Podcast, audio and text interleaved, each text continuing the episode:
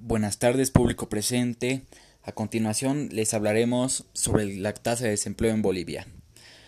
Tenemos que conocer primeramente los efectos de la tasa de desempleo actualmente en Bolivia.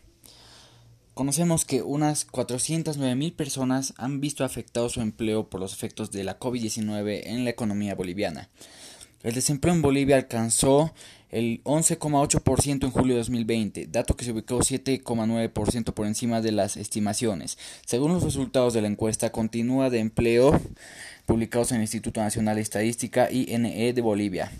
Según el director general de la INE, Yuri Miranda González, el crecimiento en la desocupación de la consecuencia directa de la pandemia de la COVID-19, sin los efectos de la pandemia, la tasa de desocupación ha sido el 3,9%, expresó. Los datos sobre la población urbana a julio de 2020 son 8.154.000 personas. El efecto de la pandemia empezó en abril, con 370.000 personas afectadas, de la población económicamente inactiva que representa un total de 2.178.000 personas. Se puede verificar que 409.000 personas se vieron afectadas por la pandemia.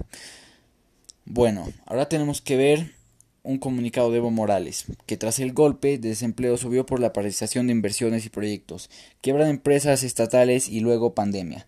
Plan de gobierno de facto para crear trabajos fue una mentira, un fraude total. Según sus datos, 289 mil personas perdieron empleo y su ocupación casi se, triplicó al 11,8%. El desempleo aumentó a 4,83% en el último trimestre de 2019. El total de la población cesante e inactiva afectada por la cuarentena es de 698 mil personas, de los cuales el 53,3% son mujeres y 46,7% hombres, según grupo de edad. Las personas de 18 a 23 años cesantes afectados son 41 mil personas e inactivos afectados 98 mil personas en este contexto, el presidente Evo Morales denunció la responsabilidad del gobierno de facto al no haber adoptado medidas oportunas para enfrentar la desocupación derivada de la pandemia.